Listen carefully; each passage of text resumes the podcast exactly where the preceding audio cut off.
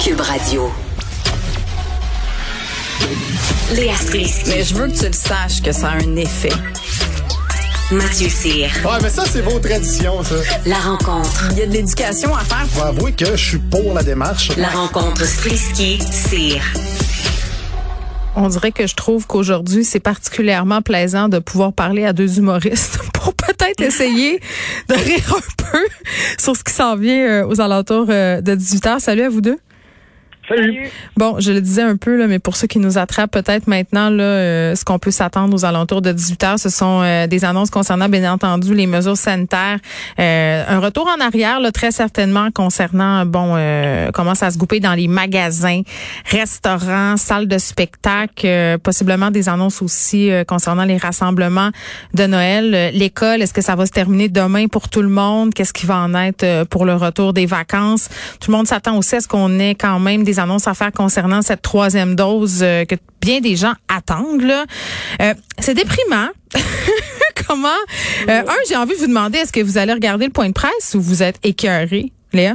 Ben, ben, oui, je vais le regarder comme je regardais Passe-Partout à 6 heures quand j'étais petite, avec la même concentration. mais oui, on est obligé. Mais d'un, ça m'intéresse. De toute façon, je pense qu'on est tous un peu des drogués de l'actualité, donc je ne me passerai pas de ce point de presse-là mais euh, aussi parce que c'est important, parce que crime, euh, on, aurait aimé le voir venir. Je veux dire, je trouve ça un peu drôle que Allô? le 1er décembre. Euh, on le voyait venir, c'est juste que je pense qu'on s'est un peu fermé les yeux au niveau du gouvernement pour marquer des points politiques, là. Hein? Mais euh, je, je sais pas à quoi ils pensent. Ils voient pas à quel point c'est plus déprimant pour une, une, population de se faire donner la, la, carotte puis après de manger un coup de bâton. Je veux dire, on n'est pas débile là, on n'est pas dans un plaisir instantané à ce point de se dire oui, oui, donne-moi des bonnes nouvelles, même si t'es pas mhm. sûr. Es-tu bien sûr qu'on n'est pas là-dedans? Parce que moi, je pense que des fois, on est pas mal là-dedans. Je veux des bonnes nouvelles, puis je me sac bien du reste, là. Oui, mais je sais pas, mais, mais je m'attends à ce que le premier ministre sache pas réfléchir de même. Je sais pas. Ah non, mais le premier ministre, lui, il veut que des bons sondages. Tu sais, on s'en sort pas de tout ça, là. Mathieu? Ben, c'est qu'on oublie des fois que le premier ministre, c'est une pute à like. Oui, là, c'est une grosse euh, respect. On suis pas bien. Contravention. Eh! Excusez pour mon franc-parler. Oui. Mais c'est exactement ça. C'est comme, euh, c'est comme sur Instagram. Tu mets une photo de tes il faut que ça pogne. Je me dis ça de tes propos, une opinion politique. tu te fais ramasser. fait que tu dis, regarde, je dirais plus d'opinion politique, moi, juste mettre des bébés chats.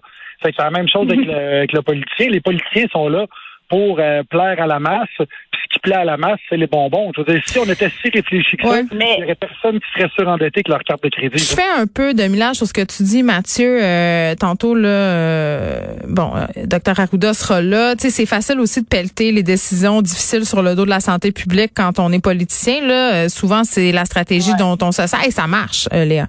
Ouais. Oui, c'est vrai, tu as raison qu'ils ont tendance à faire ça généralement, c'est-à-dire que le premier ministre se dédouane un peu de ça en disant, mais dans le fond, moi, je voulais que les Québécois s'amusent et qu'on ait des beaux parties de Noël, mais là, on va ramener à l'ordre, la santé publique dit que ce serait pas sécuritaire.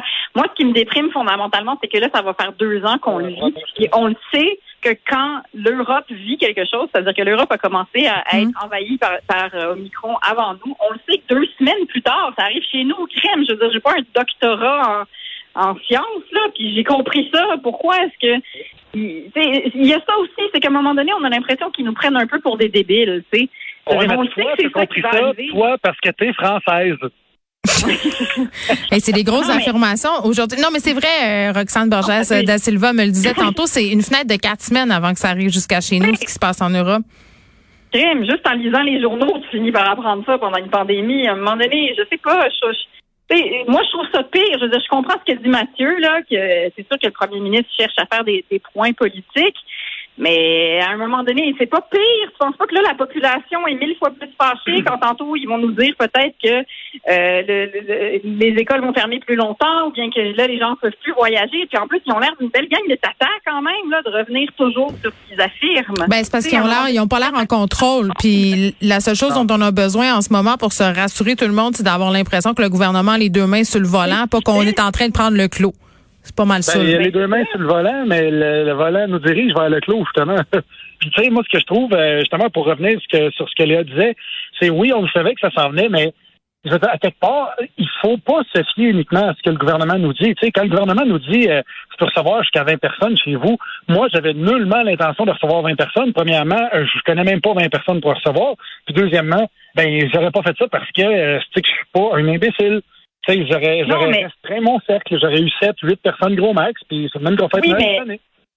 Mais tu sais, on peut comprendre en même temps que les gens que quand ils nous ils nous disent qu'il semblerait qu'on ait un retour à la normale pour bientôt. Je comprends que les gens se mettent à vouloir voyager, à partir dans le sud, à s'organiser des parties. Tu sais, je veux dire, on est tous assoiffés de ça.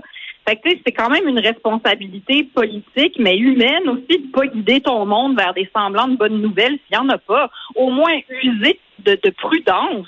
On, au usé de, on le sait pas encore, on va voir, nous devons encore attendre. On Ben, ils l'ont un peu dit. Ils l'ont un peu dit, mais l'humain étant ce qu'il est, et on est tous fait un peu pareil, on, on retient bien ce qu'on veut. Sais, ils nous ont dit la situation peut évoluer rapidement. On vous dit ça en date d'aujourd'hui, mais gardez toujours en tête que ça peut changer. Ce bout-là, on l'a oublié. On était un peu aveuglés par ce qui s'en venait, le positif, c'est-à-dire de pouvoir voir nos familles, d'avoir un Noël à peu près normal. Puis il y a eu aussi quand même un ton euh, qui s'approchait du pétage de bretelles. Là. Euh, on est Mais- correct au Québec, euh, quasiment Oui. comme si on était le dernier village gaulois puis qu'on était en dessous d'une bulle. Là, là je pense qu'on est en train d'apprendre que le grand village global, là, on est tous dedans. Ben, Mais en tu sais, fait, ils ont moi, fait j'ai ça trouvé pour qu'il- plusieurs Ne parlez pas tout en même temps. Là, là est-ce qu'on peut avoir des sons de sifflette, euh, Achille, s'il vous plaît, parce que ça va pas du tout. Mathieu, vas-y. Ah non, mais c'est parce que c'est un sujet trop enlevant. Je suis désolé, mais euh, j'étais allé à le droit de parole. Vas-y, Léa, je te suis tout OK. Euh, non, mais euh, j'ai perdu mon point, du coup. Donc, Mathieu, pogne la poche. OK, je vais y aller d'abord. Moi, j'ai j'ai beaucoup voyagé dans les derniers mois, puis je trouve qu'au Québec, ils ont vraiment fait une belle job, point de vue, euh, point de vue, euh, comment je peux dire ça, restrictions sanitaires, Oui. point de vue recommandation, parce que quand j'allais justement en Colombie, quand j'allais dans d'autres pays, quand je suis allé à Londres, qui avait il y a 4-5 mois, il y avait 50 000 cas de COVID euh, chaque semaine. Tu sais, c'est, on était à des Ouais. kilomètres de ça. On était 14 fois et demi moins infectés si on tient compte de la population. Fait qu'ils ont, ils ont eu des bonnes mesures. La seule chose, c'est qu'on se rend compte que la COVID, c'est exactement comme le gaz, ça augmente quand les vacances arrivent. C'est vrai. ça qui se passe. On, on a, on, a des, on a des rassemblements, paf, ça augmente, puis c'est ça. Hmm. Ben oui. Ouais, il y a Bon. aussi- Il y a aussi une tranche de la population qui est pas vaccinée, puis ce qui est déprimant, puis j'ai pas encore la réponse, mais c'est de se demander est-ce que cette petite frange de la société qui est pas vaccinée peut faire capoter notre système de santé, puis après ben on est tous paralysés. Ben, la réponse, c'est oui. système de santé. La Mais réponse, c'est oui. ça l'affaire. C'est sûr que ça, c'est vraiment frustrant pour l'immense pourcentage de Québécois qui sont allés se faire vacciner. Puis là, on est tous paralysés parce que là, on a la preuve concrète qu'on est tous dans le même bateau, puis qu'une petite minorité de gens peut affecter gravement la majorité. Fait que, tu sais, Mm. c'est vraiment décourageant. c'est vraiment décourageant. Bon. Joyeux Noël, tout le monde! Je sais pas si Julien Lacroix, lui, va passer un joyeux Noël. euh, ses excuses euh, slash explications euh, dans le devoir de ce matin. Gros dossier, là, euh, entrevue vidéo de 47 minutes. J'apprenais tantôt, euh, d'ailleurs, de la bouche de Victor Enriquez, qui est un spécialiste des relations publiques, que c'était à la demande de Julien Lacroix que la vidéo avait été diffusée. Il voulait pas être coté dans un article imprimé, c'est-à-dire ou écrit, parce que les journalistes, évidemment, ne publient pas l'intégrale. Donc, c'est à sa demande que cette vidéo-là se retrouve sur le site du Devoir. C'est ce qu'on m'a dit. Euh, j'ai, personnellement, je, bon, je vais pas euh, me répéter là. J'ai, eu un, quand même un certain malaise. J'ai pensé beaucoup aux victimes qui allaient voir ça. Euh, vous, vous êtes à quelle enseigne par rapport à ce dossier-là sur Julien Lacroix dans le Devoir, Mathieu? Ben moi, je, je trouve ça curieux qu'on demande l'avis du public, l'avis de Julien. Je trouve que moi, je pense Julien, personnellement, pour l'avoir côtoyé beaucoup, Oui. en tant que gars, c'est un bon gars. Mais tu sais, je ne suis pas une victime. De gars à gars, là. C'est ça que tu veux dire. Ouais. Non, mais je veux dire, on peut pas me dire qu'est-ce que tu penses de Julien. Je veux dire, s'il fait amende honorable, qu'il a pris en maturité et tout ça, c'est un gars qui a un immense talent. Je comprends qu'il a un désir de travailler. Je suis 100% avec lui dans sa démarche. Et où est-ce que, où est-ce que je trouve que ça accroche? C'est que je trouve qu'on oublie les victimes dans l'équation Mm. parce que on, on traite juste de c'est quoi le point de vue de Julien, puis c'est quoi le point de vue du public? Si Julien veut revenir puis que le public est au rendez-vous, ça, ça repart. Mais dans le Devoir, on, on donne la parole quand même à, à, à des femmes aujourd'hui. Oui, sauf que à quel point ça va être pris en considération. Ouais. Tu sais, C'est eux autres qui est, le, qui est le plus important. Le reste, c'est du vent. là. Je veux dire, le, le béton là-dedans, c'est est-ce que euh, est-ce que je lui pardonne, moi, en tant que victime, est-ce que je trouve que vraiment il a Mm. fait le cheminement qu'il dit avoir fait? Ça encore là, je prête aucune intention à Julien. Là. Sûrement que il a dû avoir euh, écoute, c'était c'était intense, là, ce qu'il a vécu. Oui, je comprends. euh, ouais, mais il y a beaucoup encore dans ce que j'ai vécu, c'était vi- c'était violent, puis dans le moi je. Sais pas. Je, moi, je suis pas bien avec tout ça. J'ai pas l'impression là qu'on est tellement ailleurs euh, qu'au début de son processus quand il se victimisait à fond la caisse en mettant tout ça sur ses problèmes d'alcool. Léa, toi, t'en penses quoi? Moi, j'en pense que c'est rendu comme la COVID. Quand je pense que c'est parti, ça revient, puis ça me gosse. C'est- C'est-à-dire, Je c'est comprends. trop de vagues. Tu sais, c'est- Ben, c'est- J'ai presque envie, j'ai presque envie de lever ma main pour demander le droit de m'en foutre à ce Oui, mais c'est une nouvelle. Moi, je posais la question ce matin avec. Benoît. Tu sais, C'est-tu d'intérêt public ce que Julien Lacroix euh, pense, puis en ce moment, Je comment il se sent, puis tout Ben, ça? Exactement, exactement. Vous mettez le doigt direct dessus.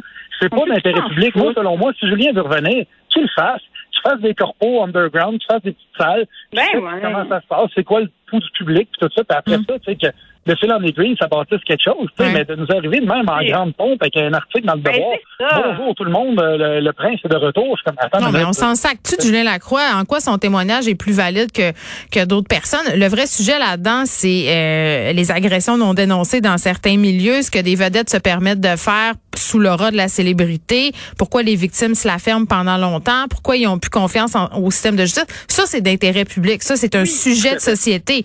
Julien Lacroix, sa grosse pépine, je veux dire, c'est bien plate pour lui et pour sa blonde, by the way, là, parce que moi, j'ai de l'empathie pour cette femme-là qui doit véritablement subir euh, des contre-coups de tout ça, mais, tu sais, qui reste chez eux puis qui, qui, tu sais, qui réfléchissent dans son coin, là. Moi, en tout cas, j'ai pas trouvé. C'est parce- C'est parce que c'est ça, on est rendu avec un espèce de tribunal populaire qui est maintenant exposé faire la nouvelle. ça. Mais c'est ça, j'ai pensé à ça ce matin, Léa. C'est c'est drôle que tu dis ça. Je me suis dit, mais c'est quoi? Fait que les procès vont se dérouler dans le Devoir, dans la presse, puis dans le Journal de Montréal maintenant? Je veux dire, voyons C'est- donc. C'est ça, c'est ça la routine. Tu fais amende honorable, tu pars une fondation, puis après ça, Oui. c'est parti. C'est parce que c'est parce que nous, ça nous pose dans une sorte de position d'autorité qu'on n'a pas du tout, là. Moi, je suis comme, mais je suis qui? Je suis qui pour, pour, je ne sais pas quoi faire avec cette affaire-là. Pourquoi tout d'un coup, c'est à nous de choisir qu'est-ce qui est bien, qu'est-ce qui est pas bien dans toute cette affaire-là? Je veux dire, c'est pas, je sais pas, ça nous, ça nous place dans une espèce de, de position que je trouve très inconfortable aussi, mais peut-être que c'est parce que c'est ça, c'est fait sur la place publique, puis là, tout le monde doit se prononcer. Puis c'est des dossiers qui sont quand même super complexes puis délicats parce que ça parle d'agression sexuelle, tu sais. Ça manque Mais- de pudeur puis d'hygiène, tout ça, là. Ça m'énerve. Mais, mais c'est ça, j'ai l'impression que quelqu'un, j'ai l'impression que quelqu'un revient pendant que son procès est en cours. Il n'y a pas eu, il y a pas eu de décision, il n'y a pas eu de jugement rendu. Non. Les victimes, c'est des victimes alléguées. Puis il est sur le break de- aussi euh, par rapport à tout ça, avec, avec ce qu'il peut dire, Ben qu'il peut pas dire. oui. Ben beau dire le contraire, mais tout ça peut être retenu contre lui. Mais on est quand même encore en train d'en parler. Donc, tu sais, c'est- c'est ça aussi là. Jusqu'à quel point on accorde trop d'importance à ces histoires-là dans les médias. Je pense qu'on a aussi euh, notre euh, notre chemin à faire. Oui, oui, non, mais pour vrai, une réflexion euh, peut-être globale sur à quel point justement on fait des clics. euh, puis tu sais, je, je veux pas pointer le devoir là. Je pense que tous les journaux fonctionnent de la même façon. C'est des bonnes histoires, ça attire le monde. La preuve, tu parles de Marie-Pierre Morin, c'est ça devient en feu. Les, les articles sont lus et tout ça. Donc il y a une certaine curiosité euh, qui est pas toujours saine euh, à mon sens par rapport à tout ça. À demain. À demain, merci.